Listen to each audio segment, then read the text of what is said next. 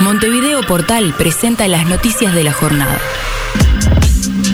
Sin códigos robaron la imagen de la Virgen que estaba en la entrada en la gruta de Lourdes. El robo fue descubierto esta mañana. Sospechan que fue en horas de la madrugada. Daniel Sturla dijo a Montevideo Portal que no es la imagen propiamente de la gruta. Policía científica trabaja en el lugar. Sentenciado, la justicia condenó a Raúl Sendic por los delitos de abuso de funciones y peculado. El ex vicepresidente de la República fue condenado por delitos cometidos durante su periodo de presidencia en ANCAP entre el 2010 y el 2013. Memoria, el homenaje del Parlamento a Gutiérrez Ruiz y Michelini a 45 años de los asesinatos. No fueron elegidos al azar, eran dos puntos fundamentales de referencia, al igual que Wilson Ferreira, entre otros, del exilio uruguayo, dijo Alfonso Leza no se dio. ANEP y el anuncio de clases presenciales analizan situación epidemiológica para avanzar. Cepo de carne, Gustavo Vaso, la carne va a subir de cualquier manera con o sin el efecto de Argentina. Persevera y triunfarás. Astori y el Frente Amplio entre la imprescindible, el imprescindible proceso de análisis y la renovación.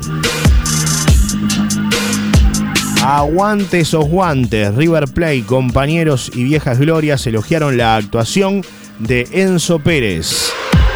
Su partido más difícil, Fabián Stoyanov contó su experiencia con la depresión y recordó a Santiago García. No le encontraba motivación a la vida, recordó Lolo, quien agradeció especialmente a su querido Fénix y a Gustavo Ferrín. Pone la nariz, yo pongo el hisopo. Con la presencia de Salinas, comenzó a funcionar el Ison Parking, dice el detalle, en el Instituto Pasteur. Contante y sonante. Petinati a punto de derrotar a Antel en tribunales y obtener una millonaria indemnización. Repudiable, un hombre de 72 años a prisión por presunta violación de niña de 9. A puro café, interpelación Arbeleche terminó de madrugada con la mayoría de votos a favor de la ministra.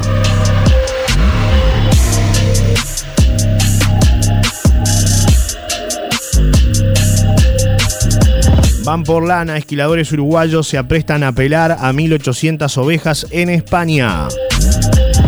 Confirmado, Lula confirma por primera vez que será candidato en las elecciones del 2022 en Brasil. Estos son los principales temas de la jornada. Estas fueron las noticias del día por Montevideo Portal. Por más información, léenos en montevideo.com.uy. Para todos, todo.